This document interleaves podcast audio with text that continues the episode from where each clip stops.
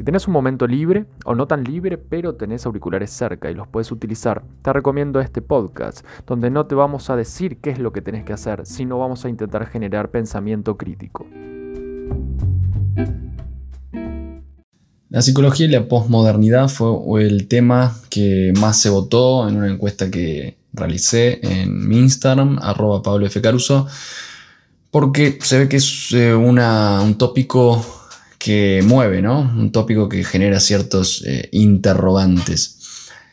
Yo creo que hoy día la psicología está en un brete en este mundo posmoderno.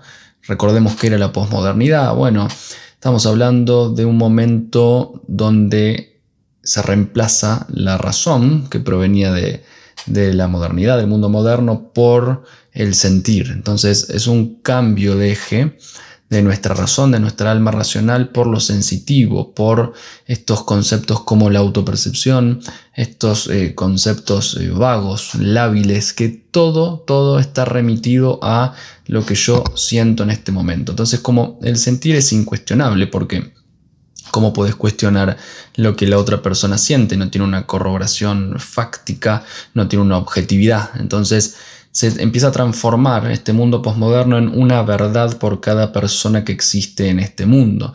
Ya no tenemos eh, axiomas, verdades axiomáticas, objetivas.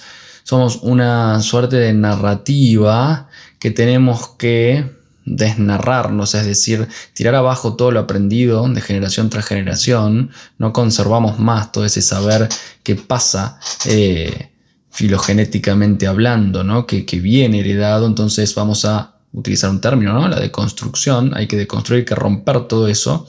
No hay una noción de Dios, no hay una noción de verdad, también podemos hablar de la posverdad, eh, donde ya en esta posverdad también no hablamos tanto de esa verdad, sino que lo falso la mentira puede tomar un estatuto también de verdad. Es decir, al no haber verdad, la falsedad y la mentira pueden tomar cualquier tipo de eh, lugar, pueden tomar un primer lugar. Por lo tanto, estamos hablando de que esta posmodernidad implica un movimiento en muchas facetas. Yo estoy hablando más del mundo subjetivo, eh, ausencia de verdades, ausencia de Dios, una narrativa que un otro va a inscribir encima para sus propios beneficios. Entonces la psicología se encuentra en este momento en un brete.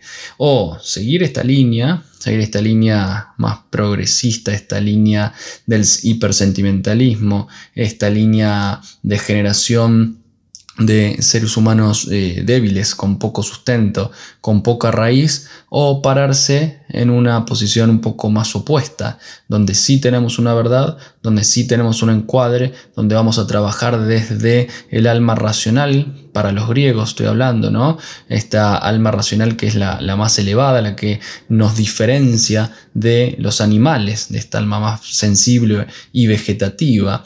Em, y además vamos a tener justamente eh, la realidad como rectora de nuestros propios actos. Se van a trabajar miles de cuestiones subjetivas en la persona, eh, toda su composición antropológica, pero vamos a tomar tres variables. Esto lo explico en otros videos también, ¿no? La parte psicológica, la parte corporal, el cuerpo, la materia y lo espiritual. Entonces, la psicología se encuentra en este mundo posmoderno, en este mundo progresista, globalista, también en este brete. Bueno, vamos a tomar la definición de Sige, el estudio del alma, el estudio del, espíritu, que después con el correr del tiempo, en la actualidad hoy pareciese que la psicología se homologa a la neurociencia y esto no es así, la neurociencia es muy interesante pero no es psicología, eh, es eh, un determinado campo de estudio. Por lo tanto, es eh, interesante que podamos verlo de esta manera. Es un, un, brete, hay un quiebre, hay una encrucijada ¿no? dentro de este campo, a mi entender, hoy en día. Y muchas intervenciones pueden reforzar sintomáticamente esta eh, posición postmoderna, donde, bueno, vamos a eh, tener este hipersentimentalismo, esta hiperemocionalidad a flor de piel. Y acá hay que trabajar con la razón, hay que trabajar con la realidad, teniendo en cuenta todos los, todo el mundo irracional de la persona, lo inconsciente, lo negado, etc. Son cuestiones técnicas que no tienen mucho sentido eh, expresarlas en este video porque no es el fin, sino el objetivo es poder vincular esta disciplina, esta profesión, con este tiempo eh, histórico, ¿no? Y cómo van interrelacionándose entre sí, eh, generando una relación dialéctica o una relación de refuerzo sintomático. Bueno, yo me posiciono más en esta brecha, en tratar de generar eh, lo opuesto, no llevar a la persona al hipersentimentalismo, sino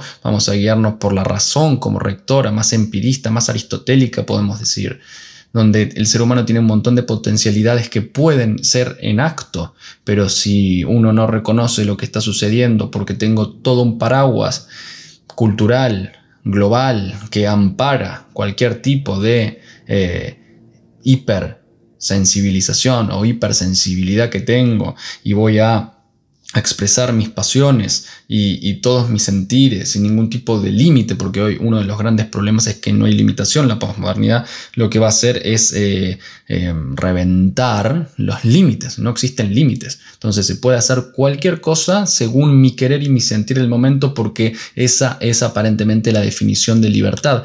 Me parece que aquí entra la relación directa con eh, cómo define Roger Scruton la libertad, ¿no?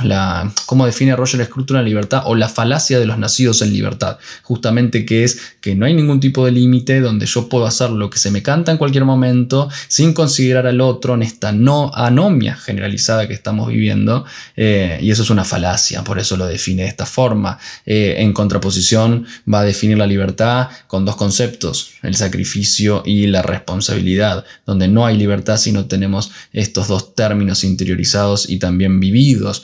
Por lo tanto, es eh, interesante pensarlo desde aquí. No lo voy a hacer más largo, quiero que sea algo breve para que se pueda escuchar eh, la relación entre lo psicológico, el tiempo postmoderno y cómo hay un brete, hay una encrucijada hoy donde hay dos caminos ¿no? una bifurcación. Y es interesante que el profesional de la salud mental pueda pensar qué camino tomar y también la persona que está interesada en poder tener un espacio propio, eh, teniendo en cuenta el tiempo histórico en el que vivimos, lo cultural y un montón de otras variables que se entrecruzan. Si quieres saber más de nosotros, puedes encontrarnos en www.pablocaruso.online, en las redes sociales, en Instagram, arroba Pablo F. Caruso, en Facebook, barra PF Caruso y en YouTube, Pablo Caruso Psicólogo.